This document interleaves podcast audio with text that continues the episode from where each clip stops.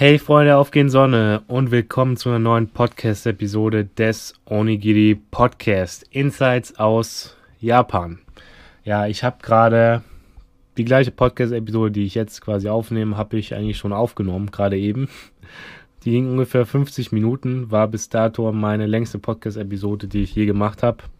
Und dann habe ich, ich war ziemlich zufrieden, so, geiler Podcast, boah, jetzt lehne ich mich ein bisschen zurück, bevor ich dann die Dateien auf meinem PC übertrage, dann habe ich es auf meinem PC übertragen, habe ich mir die Videos oder, ja, die Audiodateien angehört und habe festgestellt, kein Ton. Aus irgendeinem Grund hat es keinen Ton gehabt und eigentlich checke ich ja immer, bevor ich aufnehme, auch mal den Ton, ne, mach so eine Probeaufnahme. Nur heute habe ich es nicht gemacht, weil ich dachte, boah, kein Bock, ich fange jetzt direkt straight an und dann, ja, quasi umsonst die Folge aufgenommen. Hab mich dann auch dementsprechend danach ein bisschen geärgert, aber ja, ich ziehe jetzt einfach die Folge, die Episode durch. Schlafe ich halt ein bisschen weniger heute, aber der Podcast kommt und wird durchgezogen und ja, ähm, bringt ja alles nichts, ne? sagen, sagen wir so. Also, erstmal cool, dass du wieder dabei bist, dir den Podcast anhörst und ähm, Heute geht es um, ja, natürlich, es geht auch um, um das Corona-Thema, weil ich kann es einfach nicht so ignorieren. Das, das ist für mich auch sehr schwer, weil es ist halt, momentan ist echt alles Corona. Alles. Immer Corona-Krise, Corona-Pandemie, Corona-Virus, Covid-19 und so. Und ich habe heute ähm, während meines Praktikums, ja, während der Arbeit habe ich ein bisschen geguckt, ähm, auf spiegel.de, um mir die Situation nochmal in Deutschland ein bisschen klar zu machen, was ich ja, ja eigentlich jeden Tag tue. Aber was mir da auch nochmal aufgefallen ist, es ist echt alles, jede Schlagzeile ist alles pro Corona, alles. Und es, wie soll es auch anders gehen? Ich meine, Corona betrifft ja auch die ganze Wirtschaft. Das je, von jedem betrifft das Leben, in, also unmittelbar. Und klar, dann kann es halt nur um das eine Thema gehen, aber ich verstehe halt auch, dass es Leute nervt und mich nervt es auch irgendwie mittlerweile. Und vor allem in Deutschland die Situation gerade bei euch oder in Österreich oder, in der Schweiz, weil da habe ich ja, denke ich, auch Hörer und Hörerinnen und ähm, ja, das ist schon ziemlich krass. Ja, ähm, ich wollte jetzt direkt dazu eben zu sprechen kommen, wie es eben Japan-Situation ist und zwar als erstes habe ich mir hier auf dem Laptop, sehe ich gerade diese ähm, Corona-Update ähm, Homepage. Ne, da wird immer quasi geupdatet, wie viele infizierte Zelle, äh, infi infizierten Fällen pro Land es gibt und wie viele Tote und so weiter. Und da siehst du als erstes Coronavirus-Cases, also Infizierte, 885.221 stand jetzt 1. April. Ähm, und dann Tote 44.000. Aber dann sieht man auch hier recovered, also Genesene, 185.208. Das ist auch schon relativ viel. Und das finde ich, kriegt man irgendwie in den Nachrichten nicht so mit, dass da auch viele genesen werden. Na, natürlich ist es eine scheiß Situation. Es ist krass exponentiell, wie es da ansteigt alles, die ganze, ähm, ja, die ganzen infizierten Zahlen und die Totenzahlen und die Totenzahlen, muss man nicht, muss man nichts ähm, schönreden, klar. Aber trotzdem, es werden auch viele genesen und irgendwie habe ich davon jetzt nicht so viel mitbekommen und das könnte man auch mal so erwähnen, finde ich. Naja. Genau, und was mir da eben auffällt, ja, dass so Länder, wie zum Beispiel natürlich Deutschland hat richtig krassen Zuwachs, hat mega viele ähm, Infizierte und auch ja schon über 800 Tote. Das ist natürlich schon sehr viel und dann natürlich auch so ein Land wie USA 190.000 stand jetzt, Italien, es ist Frankreich, ähm, diese ganzen Länder, da ja, da steigen die Zahlen weiterhin extrem an. Und wenn man sich im Vergleich dazu Japan anschaut, in Japan gibt es auch zwar mehr Anstieg, aber trotzdem, wenn man sich die offiziellen Zahlen anguckt, dann hat Japan, nee, fangen wir so an, dann haben Länder wie USA 190.000, Deutschland 74.000, Frankreich 50.000, ähm, Spanien 100.000, selbst die Niederlande hat über 13.000 Infizierte. Also viele so, sogenannte, sagen wir, Industrieländer, ja, jetzt geografisch korrekt oder politisch korrekt sind, sagt man jetzt ja eher Länder des globalen Nordens, wobei ich jetzt auch nicht wirklich verstehe, warum die Bezeichnung besser sein sollte, aber ähm, ich sag mal, die wirtschaftlich stärkeren Länder, ja, in Anführungsstrichen reicheren Länder, davon sind viele halt ziemlich stark betroffen. Wenn man sich im Vergleich dazu zu den eben genannten Zahlen Japan noch anguckt, hat Japan in Anführungsstrichen, ja, also nur 2178 sehe ich gerade und liegt damit gleich auf mit Luxemburg zurzeit und ähm, und vor, also hinter Ecuador sozusagen. Und ja, also das würde ist schon ziemlich vergleichsweise eben wenig. Aber natürlich darf man nicht vergessen, dass die Dunkelziffer da definitiv höher ist. Also, also, ja, die Dunkelziffer muss auf jeden Fall hoch sein, wenn man sie auch viel, viel ein bisschen gekünstlich ähm, nach unten geschraubt hat. Und ähm, wenn man sich auch die Totenzahlen von 60 ungefähr anguckt, dann müsste das ähm, auch mehr Infizierte so proportional sein und kann sein, dass Japan 10.000 Infizierte hat, aber kann auch sein, dass es mehr sind. Aber trotzdem sind es noch deutlich, ziemlich sicher, deutlich weniger als ähm, in Deutschland oder in anderen ähm, Industrienationen. Und das finde ich schon krass. Und da muss ich mir auch mal vor Augen führen, wie viel Glück ich auch habe, weil in Japan kannst du ja noch. Es gibt, es wurde ja jetzt, ähm, seitdem die Zahlen seit einer Woche ungefähr höher ansteigen oder seitdem die Olympischen Spiele ähm, ja, verschoben worden sind, sind die Zahlen eben angestiegen, was wahrscheinlich kein Zufall ist. Und ja, seitdem ähm, ja, gibt es mehr Infizierte und es wurde dann eben auch ähm, bekannt gegeben, dass man so eine, so einen richtig, wie soll man sagen, so einen ganz soften Lockdown, ganz softe Ausgangssperre. Das heißt, dass man jetzt eben nicht ohne Grund ähm, nach draußen gehen soll und so. Aber das ist alles noch nicht so streng und das, ich war heute auch auf der Arbeit und da war es halt so, dass da wirklich viele noch auch da waren, auch manche von zu Hause gearbeitet haben. Ähm, ich kann das eben als Praktikant nicht, aber viele haben auch von zu Hause aus gearbeitet. Aber es waren auch viele Leute allgemein beim Bahnhof in der Bahn immer noch unterwegs und das Leben in Japan ist noch relativ normal. Also die Restaurants hatten ja auch geöffnet und haben ja auch immer noch geöffnet und es ist immer noch relativ, relativ alter, alltäglich. Auch wenn ich jetzt seit ein paar Tagen natürlich auch merke, dass deutlich jetzt weniger Leute sind, äh, draußen sind, als es letzte Woche der Fall war, aber im Vergleich zu Deutschland ist es, glaube ich, gar nichts, sage ich mal so. Und ja, deswegen kann ich mich auf jeden Fall glücklich schätzen, dass ich jetzt echt in Japan bin und noch einigermaßen, einigermaßen ähm, normal leben kann. Auch natürlich, ich versuche natürlich auch jetzt nicht so viel rauszugehen, ist ja klar, aber ähm, ja, es ist jetzt nicht so, dass es jetzt alles total Quarantäne wäre und ähm, man nicht mehr so viel machen kann oder dass, dass ähm, man im Supermarkt jetzt nicht immer, also dass man hier trotzdem immer in den Supermarkt gehen kann. In Deutschland ist ja mittlerweile fast schon so, dass du da irgendwie anscheinend nur an bestimmten Zeiten oder dass dann die Schlange ewig sein soll oder so, solche Sachen, dass es da so zur Sache geht. Und ähm, ja, in Japan kann ich mich, denke ich, echt ziemlich glücklich schätzen. Ja, also stand jetzt zumindest. So, genau, das wollte ich eben ansprechen und dann, ähm, ja, das war es eigentlich und hoffentlich kommt jetzt eben keine, hoffentlich natürlich wird es nicht schlimmer und keine Ausgangssperre, weil dieses Wort Ausgangssperre, muss ich echt sagen, das gefällt mir gar nicht.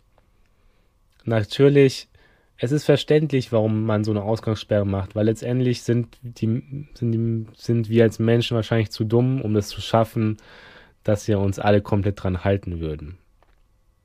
Aber nichtsdestotrotz, das sind halt auch Grundrechte, die da eingeschränkt werden. Und deswegen, ja, mir, mir gefällt die Geschichte jetzt nicht so mit von der Ausgangssperre und so. dass sich das nicht verhindern lässt, muss man gucken. Und ja, man kann da einfach nur, nur hoffen. Was, was kann man groß machen, als zu Hause bleiben? Das ist ja so das Ding. Deswegen wünsche ich da weiterhin auf jeden Fall die Leute, die da jetzt irgendwie von betroffen sind und ja, auf jeden Fall viel Glück und dass es nicht noch krasser wird, als es schon ist. Beziehungsweise es wird wahrscheinlich krasser werden, aber das ist jetzt nicht, dass es zumindest diese Kurve geflattet wird, sagen wir mal so. Okay. Also, das so viel zum Thema Corona. Das waren jetzt auch zehn Minuten, die ich für Corona wieder ähm, über Corona geredet habe. Und heute soll es nämlich um ein anderes Thema gehen. Und zwar wurde ich da in den letzten Tagen so ein bisschen inspiriert. Ähm, wenn ich den Podcast quasi aufnehme, dann ist es immer so, da sage ich wirklich das, so was ich in dem Moment, worüber ich am meisten reden will und was ich am meisten fühle. Und klar, wenn so ein Thema wie Corona so krass in den Medien ist und man so viel davon hört, dann will ich ja auch darüber reden oder dann fühle ich mich auch mal danach und kann es nicht ignorieren. Und ähm, aber ein anderes Thema ist mir jetzt eben auch ähm, wichtig oder was heißt wichtig? Ähm, ich wurde eben inspiriert und zwar dadurch, dass mir zwei Abonnenten aus Deutschland mich auf Instagram letztens angeschrieben hatten. Der Anton und der Leander, liebe Grüße an euch, falls ihr das hört. Also auf jeden Fall schaut an euch beide. Ähm, die haben mich nämlich ähm, auf, ja, auf Instagram angeschrieben, weil sie eben zusammen nach Japan gereist sind. Ist gereist richtig? Deutsche Sprache und so, ne? Ja, gereist ist, denke ich, richtig. Und die sind eben, ja, waren so ungefähr für drei Wochen in Japan und also im März und ähm, ja, sind vor ein paar Tagen jetzt wieder in Deutschland sicher angekommen. Und ja, ähm, die haben mich auf Instagram angeschrieben, weil sie gesagt haben, hey, wir schauen deine Videos gerne und wir können uns ja gerne mal treffen und so. Und das haben wir dann auch gemacht und ja, war richtig cool. Haben eine coole Zeit mit den Jungs verbracht und ähm, haben dann auch einen Abend, bevor die gegangen sind, ähm, auch ein bisschen Zeit zusammengebracht. Waren ein bisschen Isakaya und so und ein bisschen was getrunken. War echt cool.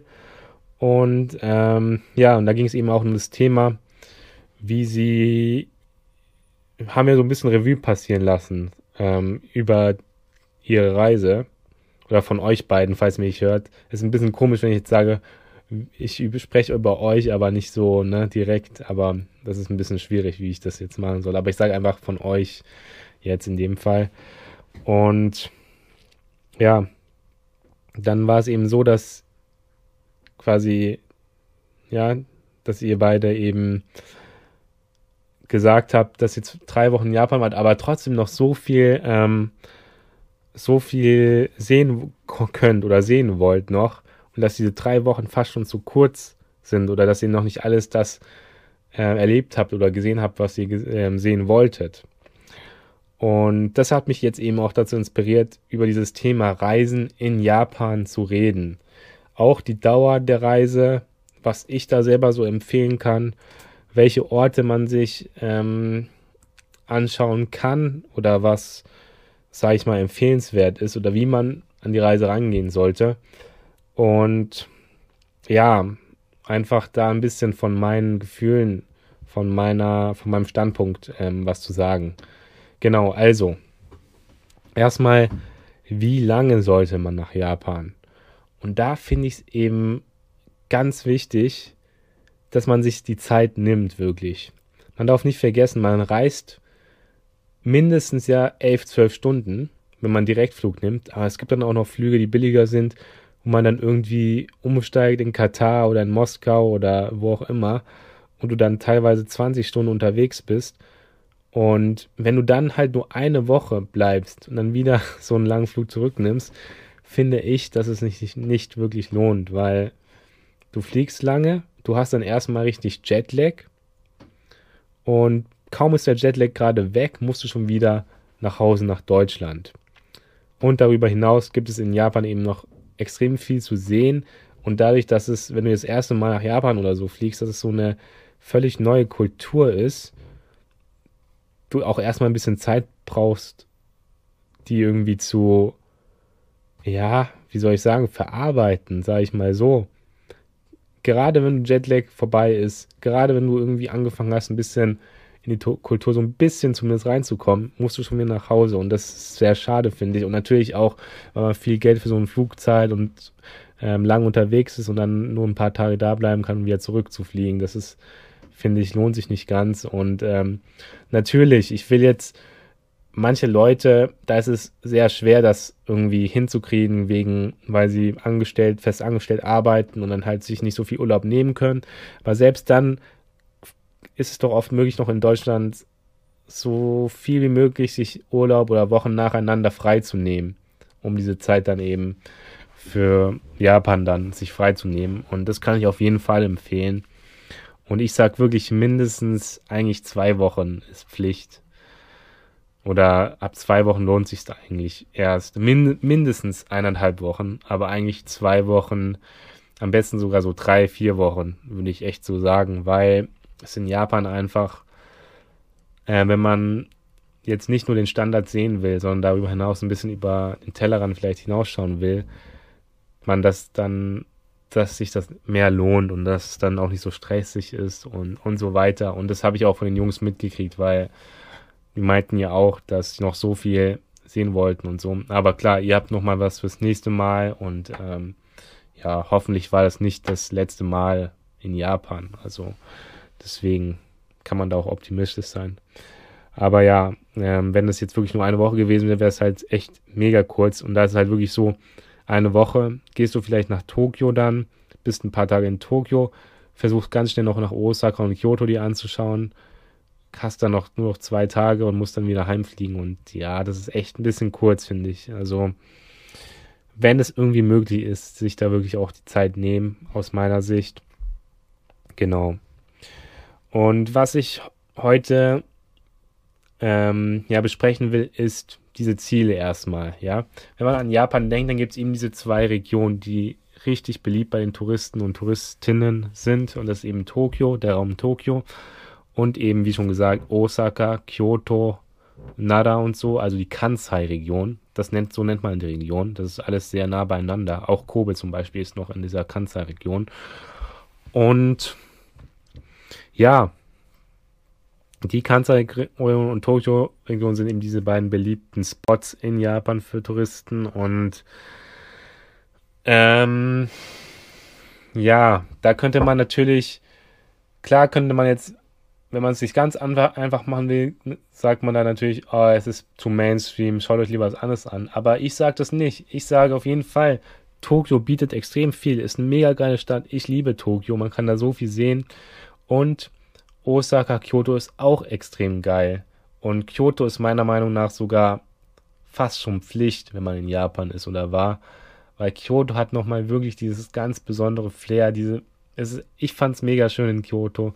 Diese ganzen Tempel, diese ganzen älteren Straßen und diese ganze Atmosphäre in der Stadt hatte wirklich was ganz Besonderes. Und es war echt dieses traditionelle, schöne Japan. Das war mega. Das war echt mega. Und da sage ich echt, die sind nicht umsonst so beliebt. Die haben, es ist auch mega schön, ganz klar. Und was eben dazu kommt, äh, dazu kommt, gerade wenn man erst nur kurz in Japan ist, dann ist es vielleicht auch am besten, wenn man nur das macht. Oder sage ich mal am einfachsten, wenn man das macht. Weil ähm, die anderen, wenn man jetzt in andere Präfekturen will, dann ist es immer schwer mit der Anbindung, weil Tokio ist halt gibt es halt zwei Flughäfen direkt. Zwei große Flughäfen, Haneda und Narita. Und Osaka hast du auch den Kansai Airport und das ist dann auch in der Nähe von Kyoto gleichzeitig. Deswegen, du hast da einfach die schnelle Anbindung, kommst da leichter hin und alles und ja, kannst viele Sachen dort machen. Deswegen absolut verständlich, wenn sich Leute sagen, die fahren nach, äh, fliegen nach Japan und schauen sich diese zwei Regionen an. Okay, was ich aber trotzdem auch sagen möchte ist, oder warum, warum ich auch sage, nehmt euch ruhig mehr Zeit, ist, dass ihr eben auch ein bisschen mehr sehen könnt und nicht nur vielleicht Tokio und Kyoto, Tokio und Osaka und so, sondern vielleicht auch in eine andere Präfektur geht, vielleicht nach Nagano, euch die Berge anschaut, nach Gifu oder so, vielleicht sogar nach Okinawa oder ja, Hiroshima und so, euch das anschaut, oder Kyushu, richtig geile, richtig geile Inseln.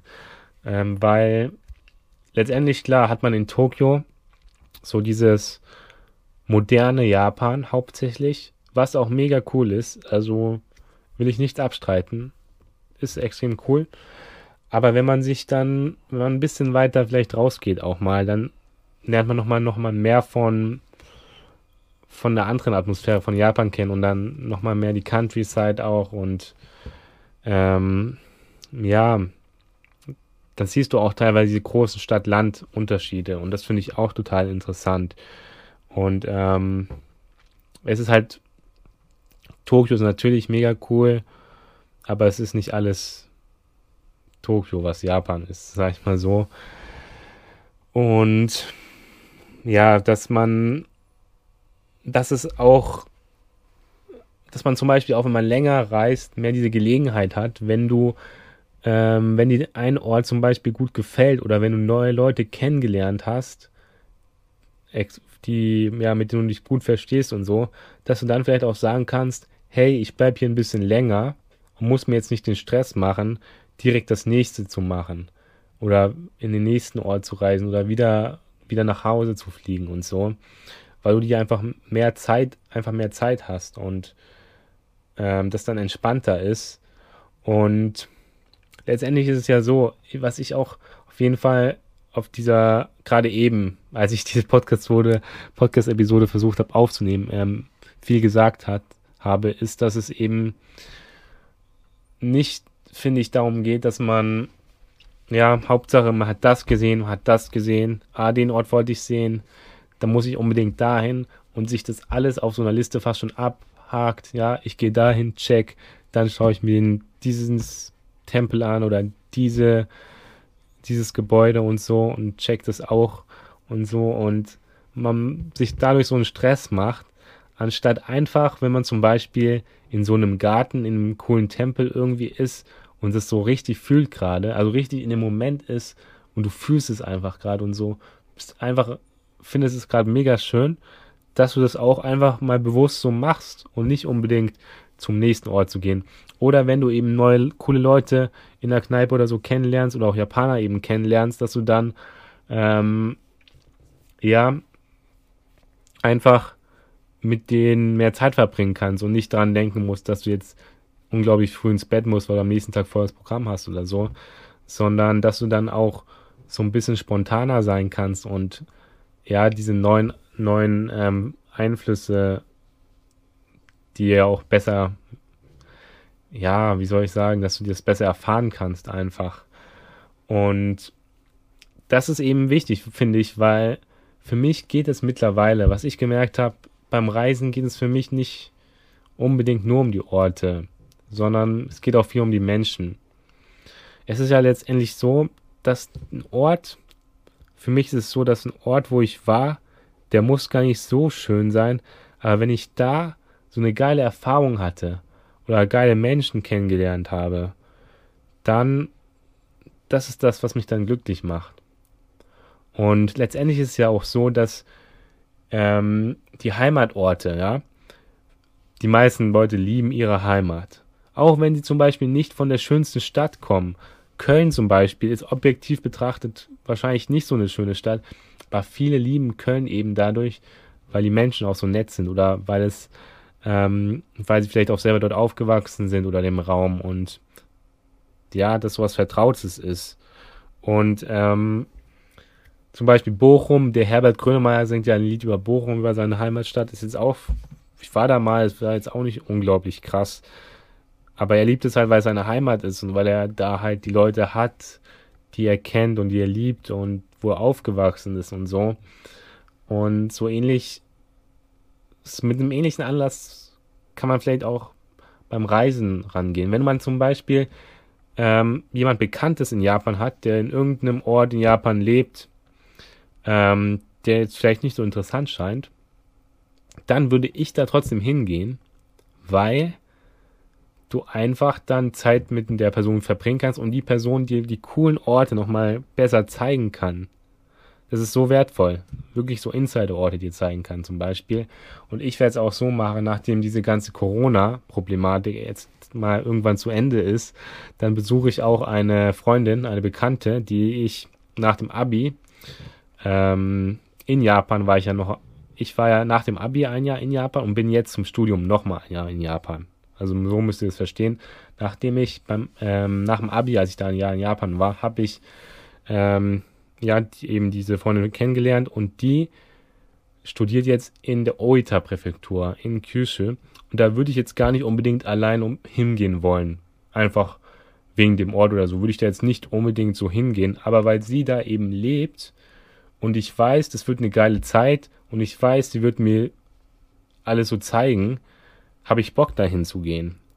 Also es geht echt auch mehr um die Menschen und auch wenn ihr nach Japan geht, mit den Menschen, die ihr reist, dass ihr da auch einfach eine gute Zeit habt und dann macht es alles noch mehr Spaß und klar ist es schön, wenn man an einen Ort hinkommt, wo man hinkommen wollte, aber was ich einfach sagen will, dass man vielleicht sich nicht zu krassen Stress auch macht, sondern ähm, wirklich dann mehr diesen Moment leben kann und ähm, dann nicht zu verkrampft ist bei der Reise. Ja, das ist, denke ich, ganz wichtig.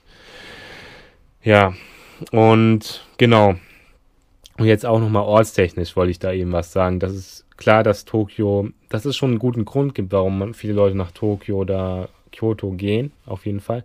Aber dass es sich trotzdem auch lohnt, so ein bisschen in andere Präfekturen zu gehen, wenn man eben die Zeit auch hat. Ähm, zum Beispiel Hiroshima oder Nagano, wie gesagt, solche Sachen macht. Oder Hokkaido zum Beispiel, das eben auch extrem schöne Orte sind. Und ja, vielleicht auch dadurch, dass dann nicht so viele Touristen oder so sind, dass ähm, das dann nochmal eine ganz andere Erfahrung ist und es auch nicht so schlimm ist, wenn man zwar in Japan war, aber man Tokio jetzt nicht gesehen hat. Das fände ich gar nicht mal so schlimm.